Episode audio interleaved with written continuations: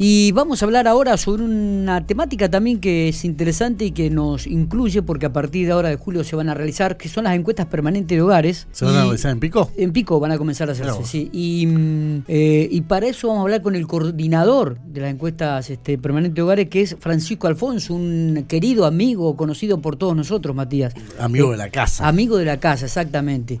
Y que además ahora pasó a formar parte del ser funcionario del gobierno provincial. Eh, Francisco, ¿cómo le va? Buenos días. Hola Miguel, buen día, ¿cómo están? Bueno, muy bien. ¿Cómo estás Matías? ¿Cómo va, Francisco? Hace rato que no te veíamos por acá, ¿eh? Y hace rato, la verdad que hace bastante que, no me paso ni siquiera a saludar. ¿Cómo andan ustedes? No, ¿Cómo? Que no pasás vos a saludar, dirías. Claro, sí, sí. Exacto, exacto. Ah, bien, sí. Y realmente algunas veces te hemos pedido, date una vuelta, venir a tomar unos mates, tranquilo. Ahora no. Ahora ya tenemos que estar a la distancia, tenemos una de que las respetar mejores los protocolos. personas que pasó por Infopico. Es una de las, sí, totalmente. Las Total- mejores totales. Totalmente. bueno, Francisco, eh, com- com- comencemos a hablar un poco sobre la temática esta, ¿no? De las encuestas permanentes de hogares. ¿Se empiezan a realizar también ahora en la ciudad general, en, en General Pico, o, este, a partir del mes de julio, en la próxima semana, si no me equivoco? Así es, Miguel. Eh, nosotros en este momento estamos arrancando el tercer trimestre del año eh, y la encuesta permanente de hogares tiene la particularidad de que se hace continuamente todos los trimestres del año en el aglomerado Santa Rosa Toay, pero el tercer trimestre se aplica también en otras 10 localidades del interior pampeano, que son Rancul, Realicó, Ingeniero Luigi, Pico, Eduardo Castex, Catriló, Colonia Barón, Macachín, General H, 25 de mayo. Eh, básicamente, nada, la, la búsqueda de los objetivos son los mismos, es poder conocer un poco la realidad socioeconómica, sociolaboral, educativa de la, de la población pampeana. Eh, y bueno, como vos decías, estamos arrancando ahora en julio eh, y va a seguir el operativo hasta mediados de octubre. Está bien. Bueno, ¿en qué consisten específicamente estas encuestas?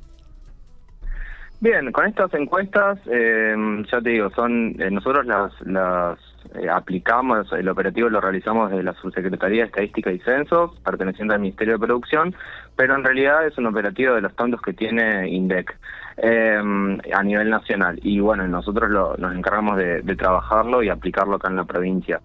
Eh, concretamente Mm. es una encuesta que se hace a viviendas seleccionadas, es decir, que, que no es que diferenciándose de un censo, que mucha gente a veces lo confunde, el censo se, se hace una vez cada 10 años, eh, por lo general se aplica en un mismo día y se hace al conjunto de la población, es decir, a todos y a todas. Eh, la encuesta permanente de hogares no, trabaja con muestreo y eso quiere decir de que, que hay una selección de viviendas que van a representar al, al resto de la provincia en este caso.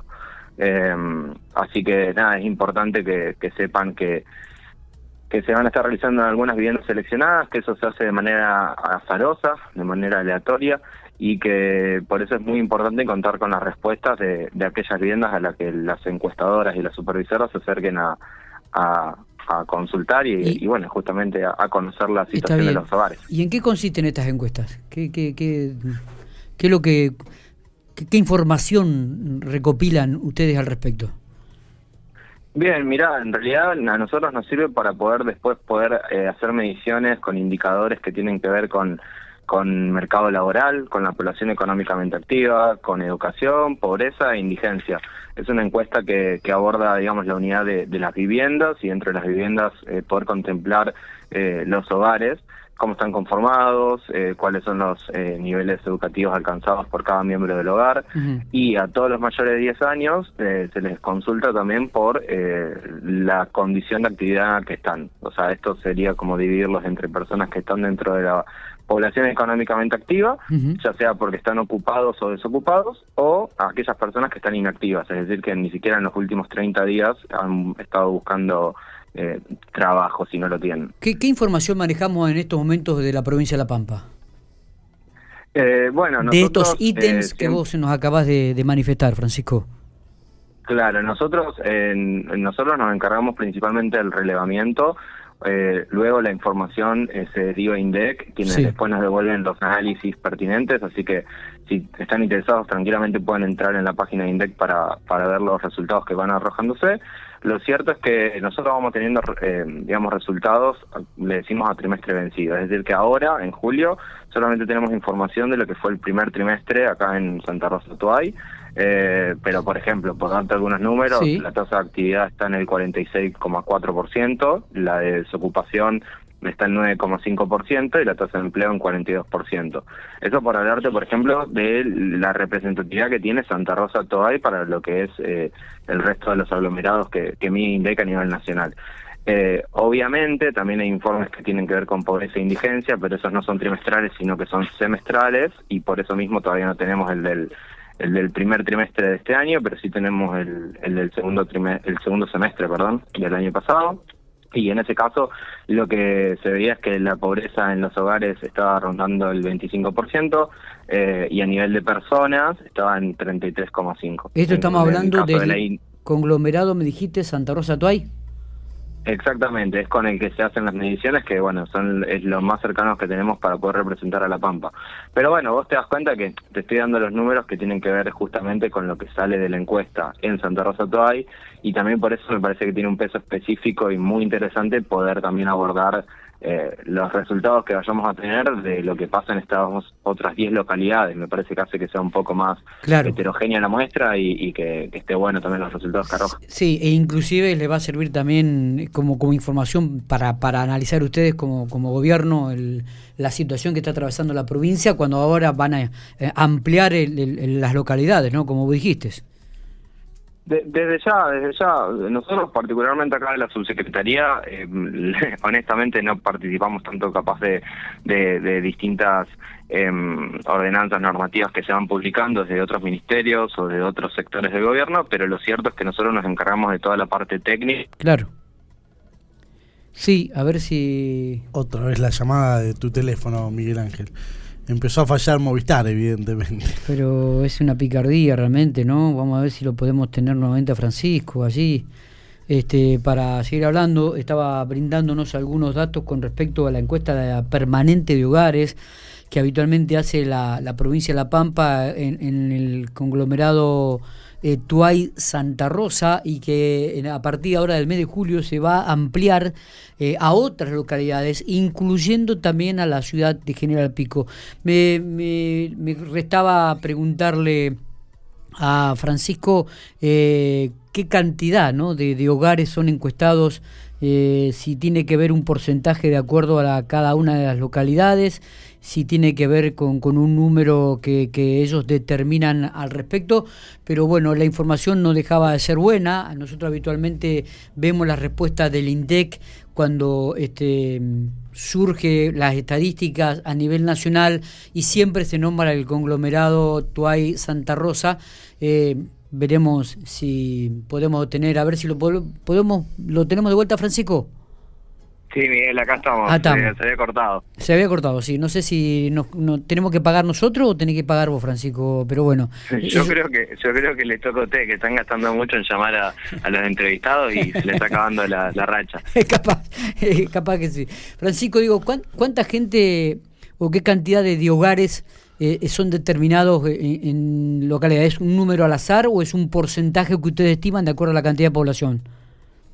No, en realidad eh, no está mal la pregunta. Nosotros básicamente vamos a estar encuestando alrededor de 660 viviendas eh, y después básicamente lo que encontremos en cada vivienda, o sea, cómo esté en compuesto cada hogar, eh, va a ir variando. Obviamente imagínate que depende de la situación de cada familia.